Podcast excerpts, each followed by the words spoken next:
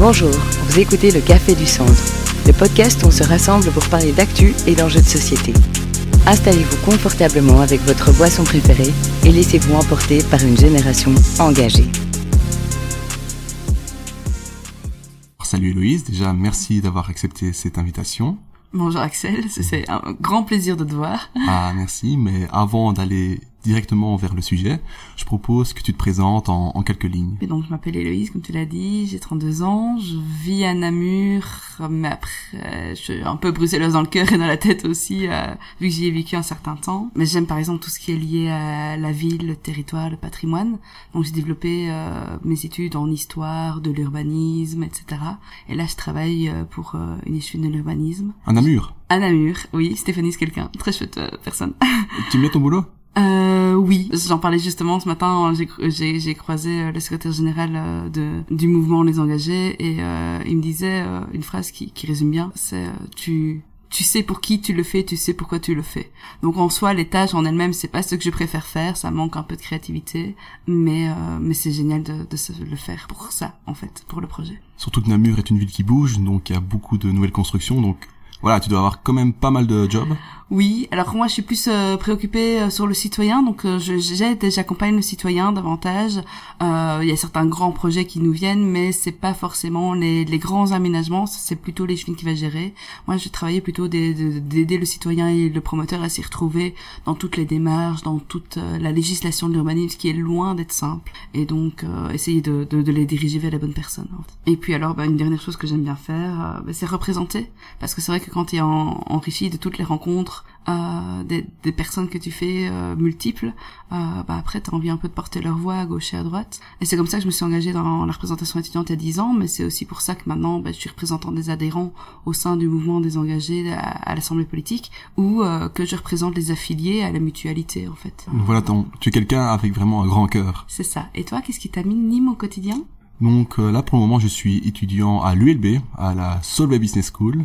Donc bon, euh, il y a beaucoup de préjugés, etc. mais il y a de tout, il y a de tout. Franchement, je te jure, il y a de tout. Sinon, moi, ce qui m'anime, c'est un peu tout ce qui est question, voilà, écologi- écologique, économique, un peu de tout, vraiment. Et euh, j'adore aussi, comme toi, bah, rencontrer des gens. D'ailleurs, c'est pour ça que je suis aussi investi dans Génération Engagée. Et donc, c'est vraiment quelque chose qui m'anime au quotidien, rencontrer de nouvelles personnes, de nouvelles cultures. Et d'ailleurs, bah, ici à Bruxelles, bah, on est vraiment servi pour ça, avec toutes les institutions européennes. Donc, franchement, c'est cool. Bruxelles est la deuxième ville la plus multiculturelle au monde, en fait. Et euh, c'est pour ça que je suis tombée amoureuse de Bruxelles. Euh, dans chaque quartier de Bruxelles, tu as des communautés, tu as des, des écoles, euh, des boulangeries euh, qui, qui ont des origines différentes et, et c'est incroyable, en fait. C'est c'est vivant et c'est multiple. Ok, donc avant de rentrer dans le sujet, je propose qu'on fasse une petite activité, histoire un peu mieux de se connaître, et c'est le lanceur de discussion.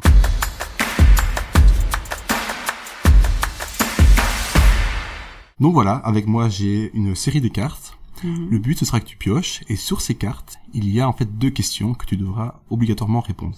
Une des deux seulement, mais bon, il faudra y répondre. Euh, Ah, tu me fais peur là. si toute l'attention du monde était portée sur toi pendant 30 secondes, que choisirais-tu de faire ou de dire? Quand tu réfléchiras sur ta vie d'ici quelques années, quel serait d'après toi ton plus grand regret? Alors, tu choisis quoi? Quand tu réfléchiras sur ta vie d'ici quelques années, quel sera d'après toi ton plus grand regret? Donc, un des regrets que je pourrais avoir, c'est euh, de ne pas avoir passé assez de temps avec ma famille. Et je pense que plus tard, si je ne passe pas assez de temps avec eux, voilà, je- c'est peut-être une des choses qui pourrait vraiment me procurer le plus grand regret dans ma vie. J'aime beaucoup la relation que t'as avec ta petite sœur. Elle est mignonne. Hein. Oui, mais au-delà de ça, enfin, t'as un grand frère très attentionné et euh, c'est vraiment. euh, vous avez grande différence d'âge et, et généralement les gens qui ont une telle différence d'âge, ça fait un peu leur vie chacun de leur côté. Et, et toi, non, t'es vraiment très accroché à elle. Et je trouve ça très beau en fait. Euh, C'est une belle partie de toi. Ah merci, c'est gentil. Et toi? Quand quand j'ai choisi mes mon choix d'études, euh, je voulais être ingénieur architecte à la base. Euh, J'étais en maths 8 et euh, tout le monde euh, me faisait de oh, tu vas devenir ingénieur architecte. Et en fait, j'ai pas osé. J'ai pas osé parce que ça me mettait une pression sur les épaules, parce que j'avais l'impression que euh, je faisais ça, euh, que c'était pas vraiment au service de la société. Ne me demande pas pourquoi, je n'en sais rien. Et je me suis dit, ben, je vais faire l'histoire, c'est c'est plus euh, accessible en fait. euh, ce qui est pas vrai, c'est d'autres compétences tout simplement, donc euh, c'est pas la question. Et, et ben au final, quand, quand j'ai recommencé à faire mes études, je me suis réorientée en urbanisme et et clairement, c'était ce besoin de créativité et de concevoir des choses et de créer qui, qui est revenu. Euh, et donc ça, c'est un regret que j'ai à l'heure actuelle. J'espère et c'est vraiment un vœu que dans quelques années je ne regrette pas, je ne regretterai pas de ne pas avoir d'enfant. Mais comme je sais pas si je vais jamais en avoir, je peux pas dire que ce soit un regret actuel, mais mais voilà, j'ai vraiment le rêve de de devenir un jour maman et, et j'espère que ça arrivera. C'est ma plus grande peur de mon plus grand regret, tu vois. J'espère ça aussi pour toi. Et donc, si on peut résumer ce que tu viens de dire, ton plus grand regret, c'est de ne pas avoir osé de pas avoir osé, de, de m'être fait influencer peut-être par la vie des autres, Mhm. manquer d'ambition. Euh, je n'ai pas été éduquée avec le fait que l'ambition soit un bon mot. C'était peut-être un truc un peu dangereux et problématique. Et en fait, l'ambition, ça peut être quelque chose de très beau. Euh, du moment que tu n'es respect des autres sur ton passage, l'ambition au détriment des autres, ça c'est problématique. Mais avoir de l'ambition pour soi-même, c'est peut-être quelque chose qui, qui me manque au quotidien. Et, et je crois que le point de départ, ça a été euh, ce moment-là. Donc oser entreprendre. Franchement, bah, c'est justement bah, un peu le modo des engagés. Oser changer, oser entreprendre. Toi, tu oses au quotidien? Je pense que j'ose beaucoup, oui. Et tu as chaque fois confiance en toi de dire je serai à la hauteur ou bien tu dis quoi qu'il arrive, je fonce et je verrai? Je fonce et je verrai. Parfois ça passe, parfois ça passe pas, mais au moins j'apprends. J'apprends à chacune de mes erreurs et c'est ça le plus important. Donc voilà, merci beaucoup. Maintenant j'ai appris à te découvrir et maintenant je lance la séquence discussion ouverte.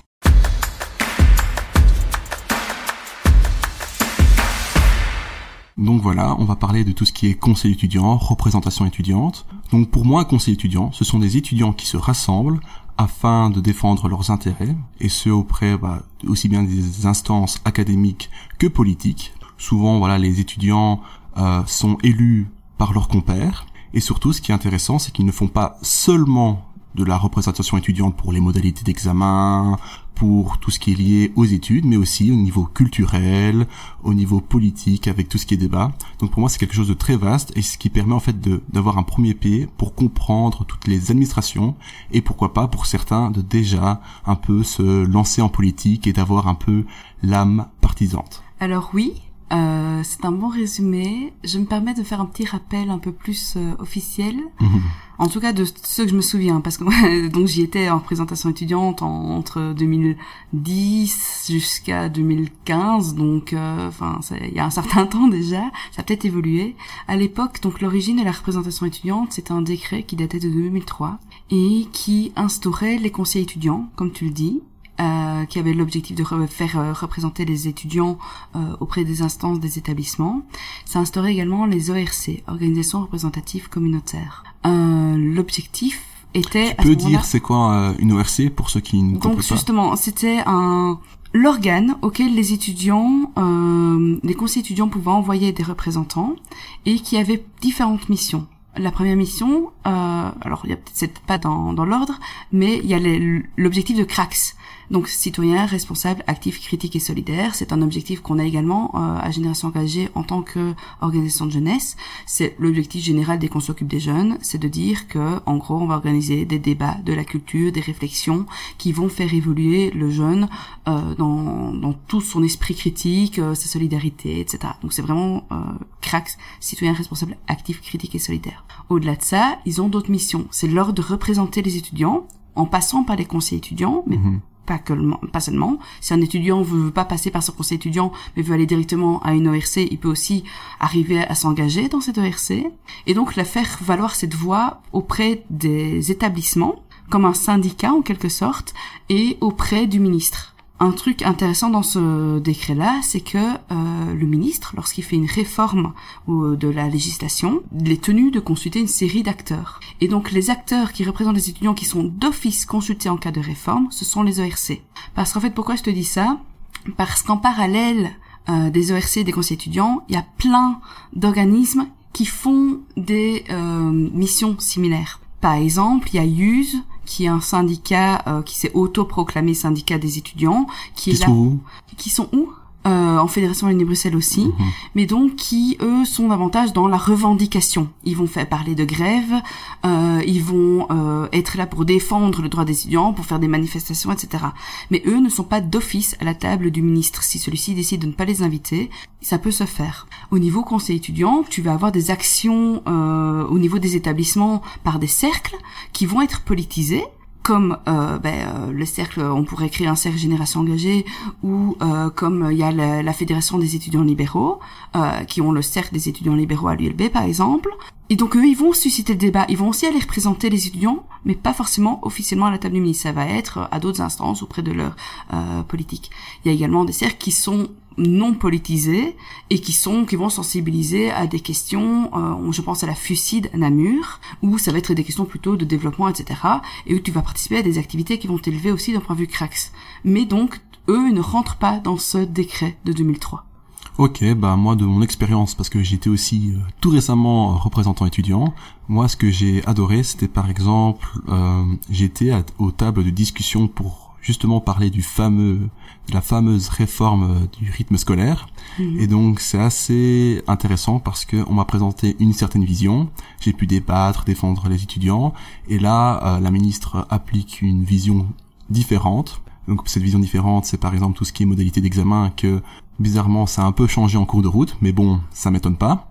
Ensuite, euh, et ça, j'adorais ce que tu dis le mot, on est un peu des syndicats étudiants, c'est-à-dire que je me rappelle une histoire où j'avais un étudiant qui venait d'Afrique, de- par exemple je pense que c'était du Togo, et qui justement risquait de se faire euh, expulser euh, de Belgique parce qu'il y avait des problèmes administratifs, et donc il a suscité notre aide pour justement qu'on le défende et pour qu'on défende tout simplement ses droits à rester ici. Et je trouvais ça vraiment euh, poignant de se dire que nous, en tant que représentants étudiants, on a un impact sur la vie des gens. Et ça, c'est- autant euh, c'est assez chouette de dire ça que ça peut faire peur parce que les responsabilités, eh bien, on peut vraiment changer la vie des gens. Tout à fait. Et à la fois, on reste des étudiants. Euh, je me souviens que au tout début euh, que j'étais là, euh, il y avait eu un problème suite à un examen dans, dans, le cadre d'un bachelier de médecine. Et il avait fallu aid- aider ces étudiants-là. On avait un peu fait appel à, notre RC pour essayer de mettre des choses en place. On avait un délai de 10 jours. On a fait ce qu'on a pu, mais on n'a pas réussi à faire valoir les droits de ces étudiants. Le problème de ce genre d'organisation et des conseils étudiants, c'est qu'on n'a pas les outils humains, on n'a pas les connaissances juridiques pour le faire de nous-mêmes. Donc, on doit, c'est aussi à ça que servent les ORC, ça a aidé les conseils étudiants là-dedans. Euh, la seule ORC actuellement existante, c'est la FEF, la Fédération des étudiants francophones. Ils ont depuis des années et des années un service juridique très efficace à ce point de vue-là. Et donc, euh, parfois en tant que conseiller étudiant, aider la personne, c'est aussi faire appel à euh, son ORC. Et euh, bah, souvent, moi encore maintenant, quand je rencontre des étudiants qui sont un peu perdus par rapport à, au système et qui ont du mal à faire valoir leurs droits, je les encourage à au moins contacter la cellule juridique. Ils savent les aider ou ils ne le savent pas, au choix. Mais c'est vraiment un, un atout principal de, que la FEF permet euh, aux étudiants. Oui, c'est vraiment intéressant. Alors moi, j'aimerais un peu euh, apporter un regard critique. C'est-à-dire Mhm. que voilà, euh, moi je viens de Namur, donc j'ai fait euh, mon bachelier à l'UNAMUR, et je me rappelle que une des décisions qu'on a prises, c'était tout simplement de quitter la FEF, de ne pas s'affilier à la FEF. Donc voilà. Et euh, nous, en fait, on a pris cette décision-là tout simplement parce que on jugeait que voilà, la FEF est en un peu en état de monopole et que cet état de monopole faisait en sorte que nous n'étions pas représentés par nos valeurs. C'est-à-dire que voilà, il y avait certaines positions qu'on trouvait trop trop extrêmes, d'autres qui ne défendaient pas assez. Et de ce fait-là, nous on critiquait vraiment ce, ce sorte de monopole, car il y avait un peu un, ils ne prenaient pas assez attention de nous. Donc voilà, je parle de l'avis des étudiants, donc peut-être que ça a évolué. Je pense que maintenant l'UNAMUR va peut-être se réaffilier à la FEF, et donc on, on se, euh, on se disait tout simplement que voilà, puisqu'ils ne nous représentaient pas, c'était un peu comme un peu en politique, c'est-à-dire que euh, était représenté par le parti unique et on peut rien dire, c'est oui ou non, on n'a pas le choix. Donc c'était un peu cette euh, vision que j'avais des choses et euh, moi mon rêve c'était qu'il y ait un peu une rivalité avec la FEF pour justement avoir d'autres opinions, pas forcément euh, totalement opposées, mais tout simplement avoir une certaine compétition entre les deux pour avoir une meilleure représentation étudiante. Parce que Liège aussi a eu la même la même démarche que nous pour les mêmes raisons, je pense. Alors c'est intéressant parce que donc moi j'ai connu le moment où il y avait une autre ORC qui s'appelait l'UNECOF et donc euh, c'était je dirais l'objet de l'essentiel de mon engagement étudiant c'était FEF versus UNECOF. Quand j'ai commencé euh, les deux ORC coexistaient et tu pouvais choisir chaque année de faire euh, une confrontation entre les deux euh, pour choisir euh, laquelle tu t'affiliais. Alors oui, il y avait de la concurrence et c'était intéressant. Les conséquences, elles étaient multiples. Premièrement, l'enjeu ORC, enfin UNECOF versus FEF, était tellement grand qu'il mobilisait la plupart de la, des campagnes et des projets et des discussions et des débats. C'est important, mais il y a énormément de choses que, en tant que conseiller étudiant, tu peux faire et pour améliorer ton campus, qui n'impliquent pas le temps, l'énergie qui était consacré à choisir à quel ORC on allait, premièrement. Et inversement, pour les ORC, faire des contradictoires, voilà, c'était le mot, des contradictoires sur tous les campus et mobiliser des personnes pour parfois sur une, une, semaine aller dans cinq campus différents à travers toute la Wallonie, c'était épuisant alors qu'ils auraient pu consacrer cette énergie, cet argent à défendre les étudiants auprès des instances. Voilà, c'est un différent point de vue. Moi, je trouve que justement, ça apporte un peu plus de passion dans les débats, d'avoir un, challenger au niveau euh, du de, de la FEF, on, on, parlait du monopole de la FEF, euh, il y a également un autre problème que j'ai eu à mon époque, c'est que la FEF, et il y avait énormément, énormément de personnes qui faisaient partie de partis politiques. Le problème, c'est qu'à partir du moment où il y a une trop grande majorité de personnes appartenant à un même groupe politique, qui sont siègent dans les instances de représentation étudiante, dans quelle mesure ces instances sont-elles vraiment la voix des étudiants et non pas de ce groupe euh, politique? Bah Moi, je vais te répondre par le fait que, pas forcément, c'est-à-dire que dire que la majorité, voire l'ensemble d'un conseil étudiant est politisé, c'est faux. Donc les étudiants qui se représentent, pour moi, ne sont pas forcément politisés. Beaucoup le deviennent pas avec le temps, car ils voient que ça peut aider, qu'il y a des affinités qui se créent. Mais par exemple, moi, quand je suis rentré euh, comme représentant étudiant, je n'étais affilié à aucun parti politique. C'est juste que j'ai découvert les instances politiques. Je connais, bah, je pense que, en tout cas, Namur, plus de la majorité des gens ne sont pas affiliés à un parti politique. Peut-être plus à l'ULB, je ne sais pas. Peut-être que dans tout ce qui est ORC, oui, il y a une euh, certaine prédominance de certains groupes politiques. Mais au conseil étudiant, je pense que c'est vraiment varié. C'est par exemple justement à l'ULB, il y a eu un, débat là-dessus. C'est-à-dire qu'une personne était considérée trop de droite, donc il ne fallait pas l'accepter. Et donc, il y a vraiment un débat et tous les horizons politiques peuvent être représentés. C'est pas seulement certains plus que d'autres. Alors maintenant, il y a aussi d'autres manières de s'engager pour la société que la représentation euh, quand tu es étudiant. Tu as par exemple euh, ben, les étudiants entrepreneurs qui créent leur propre entreprise en même temps euh, que leur statut étudiant. Euh, il y a aussi récemment à l'université de Liège eu un, un statut qui vient d'être octroyé aux étudiants engagés dans l'associatif.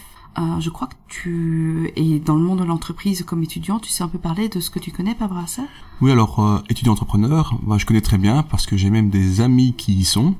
Et franchement, ça les aide beaucoup. C'est-à-dire qu'on aménage, par exemple, le temps, des cours, etc. Mais il faut pas se dire que, voilà, je vais créer une entreprise pour avoir moins d'heures de cours. C'est faux. C'est-à-dire que les personnes que je connaisse, elles le font par passion. Et donc justement, elles se plaignent qu'elles n'ont plus de vie. C'est-à-dire que parfois, oui, c'est un peu léger, mais c'est surtout les charges administratives qui prennent du temps. Et donc ça les aide beaucoup parce que voilà l'université est là pour les soutenir. Ils sont là par exemple pour tout ce qui est modalité. Voilà parce que se lancer son entreprise en tant qu'étudiant, ça peut être très stressant, tout simplement aussi pour la perte de du statut d'étudiant, donc pour les parents, tout ce qui est allocation, euh, allocation familiale, tout ce qui est par exemple pour tout ce qui est euh, recevoir une bourse, etc. Donc l'université est là pour conseiller et aiguiller les, les étudiants, et ça c'est vraiment bien. Mais toi, tu connais un petit peu mieux tout ce qui est les, les étudiants engagés à Liège? Mais cette mesure-là, a priori, si j'ai bien compris, est très calquée sur le modèle d'étudiants entrepreneurs. Euh, et je trouve qu'elle arrive bien tardivement. Euh, sur Namur, on avait essayé de, de discuter euh, de ce genre de choses à, à l'époque parce qu'on avait eu le cas très spécifique. Donc on est censé être 20% euh, d'étudiants qui siègent au conseil d'administration et les conseils d'administration tombaient systématiquement le vendredi après-midi en même temps que ma collègue étudiante administratrice qui avait des TP de médecine. Et donc en fait elle ne pouvait jamais siéger au poste où elle avait été élue et elle ne pouvait jamais siéger. On avait toujours que deux étudiants sur les trois et on trouvait ça que d'un point de vue démocratique posait problème et donc, au départ de ce, cette problématique-là, euh, j'étais venue avec essayer de voir s'il y avait moyen d'obtenir ne serait-ce que des aménagements raisonnables, qu'on la mette dans un autre groupe de TP par exemple. Et ça, ça avait à ce moment-là pas été possible. Et alors là-dessus, j'en avais discuté avec une série d'autres personnes euh, en, en disant mais ce serait génial si on pouvait élargir ce statut à quel que soit l'engagement que tu as quand tu es, euh, enfin quand tu es engagé dans une ONG, et je crois que c'est repris d'ailleurs euh, dans, dans la mesure de, de Liège, euh, quand, quand tu es siège dans ton conseil étudiant, quand tu sièges dans ton ERC, donne à ta communauté. Et D'ailleurs, au niveau des académiques, ça fait partie de leur contrat. Ils ont un contrat de recherche, un contrat d'enseignement et un contrat de don à la communauté et d'investissement à la communauté. Et on considère que ça fait partie de leur emploi. Mais en tant qu'étudiant, ça devrait aussi faire partie de notre emploi, de d'investir du temps euh, à la communauté et en plus on en retire tellement d'enseignements. Ce que j'ai appris dans le job de représentation étudiante ne sert beaucoup plus au quotidien que la plupart des choses que j'ai appris en cours parce que ça fait partie des choses où tu apprends à être indépendant, à prendre l'initiative, à créer des projets, à aller à la rencontre de l'autre. S'il y a aussi un message que je peux donner, c'est faire en sorte toi qui es étudiant, vas-y, fonce. que ce soit toi, Axel, ou même la personne qui pourrait nous écouter, c'est il, faut oser s'investir et, rencontrer tout ça. Et alors maintenant, l'idée que les écoles pourraient, en suivant le Liège, accompagner cet investissement, je trouve c'est une très bonne chose. Moi, je suis d'accord avec toi parce que vraiment, euh, moi, quand j'étais représentant étudiant, ça me prenait énormément de temps. C'est-à-dire que j'avais, en tant qu'étudiant, hein, j'avais 10 à 12 heures de on va dire, d'activité, donc liées avec la représentation étudiante, sans compter tout ce qui est préparation de dossier. Et donc ça me prenait énormément de temps, et heureusement, voilà, que j'avais un peu une année allégée, sinon je pense que euh, j'aurais été tellement débordé que je n'aurais pas pu mener à bien mon rôle. Et donc voilà, je trouve que c'est une très belle initiative de l'ULiège et que d'autres universités aussi devraient s'en inspirer. Donc ok, je pense qu'on a assez bien retourné le sujet. Et alors on va relancer la séquence Tu préfères.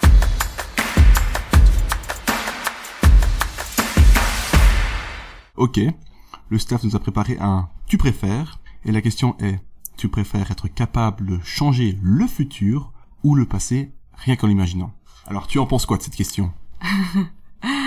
Elle me paraît tellement simple en fait. Bien sûr qu'il y a des choses que j'aimerais réparer dans le passé, mais le futur m'angoisse tellement si je pouvais m'assurer, un, ben, égoïstement que je deviendrais mère, mais deuxièmement, être certaine que, d'un point de vue climatique, et d'un point de vue de l'avenir, tout se passe bien. Mais bien sûr, j'imagine qu'il n'y a pas de guerre, j'imagine qu'on est tous heureux, j'imagine que, que tout le monde est, dans un bien-être, dans une santé intéressante et, et, et qu'il n'y a plus de problèmes environnementaux. C'est une angoisse que je vis au quotidien, l'avenir. Donc toi, c'est vraiment le grand cœur, c'est-à-dire euh, la famille, aider la société. Mais c'est pas qu'une question de grand cœur, c'est une question d'enjeu. Mhm. Actuellement, on ne peut plus juste penser à soi. C'est pas possible parce que on nous donne des chiffres, on nous donne des projections, on nous donne sans cesse, sans cesse des signes et des études scientifiques qui nous prouvent que on va droit dans le mur. On doit pouvoir penser aux autres. Et donc oui, quand on fait le choix de, de, de tiens, si j'imaginais le futur, qu'est-ce que j'imaginerais? On doit pouvoir imaginer à tout le monde parce que parce que penser à soi, ça ça ne nous a pas mené vers la bonne direction. Oui, donc moi, pour rapport à ça, je pense que euh, je ne voudrais pas prendre euh, cette décision-là, car je ne pense que l'humanité, ou tout simplement l'humain tout seul, c'est-à-dire moi, je n'ai pas les capacités intellectuelles de penser à toutes les réactions en chaîne. Donc par exemple, le passé, c'est un bête exemple, mais je change tout simplement, euh, je bouscule quelqu'un, il ne rencontre pas quelqu'un. Marty McFly est d'accord avec toi. Exactement, finalement je ne suis pas là, ou alors euh, je crée quelque chose de plus horrible encore que ce que j'ai voulu éviter. Et le futur, eh bien en fait ce qu'il y a c'est que le futur, déjà ce serait effrayant de se dire ok bah je peux changer le futur, c'est-à-dire que on parle des enjeux environnementaux, mais je pense qu'on n'a pas encore non plus euh, la connaissance nécessaire pour bien appréhender tous les changements environnementaux et c'est beaucoup plus simple que ah il faut réduire les CO2. Ouais mais comment? Et donc c'est pour ça que les engagés essaient d'avoir aussi un, certain programme politique bien développé. Mais je pense que on n'est pas capable d'imaginer seul tous les efforts qu'on peut qu'on peut faire. Donc pour moi c'est infaisable. Donc je préfère tout simplement si on me donne l'un ou l'autre, je ne, ne l'utiliserai à aucun moment, tout simplement parce que c'est un peu ouvrir la boîte de Pandore, et je préfère ne pas l'utiliser que plutôt que de détruire des vies. Donc voilà Héloïse, maintenant on arrive à la fin, tout doucement, et on arrive à la séquence coup de cœur.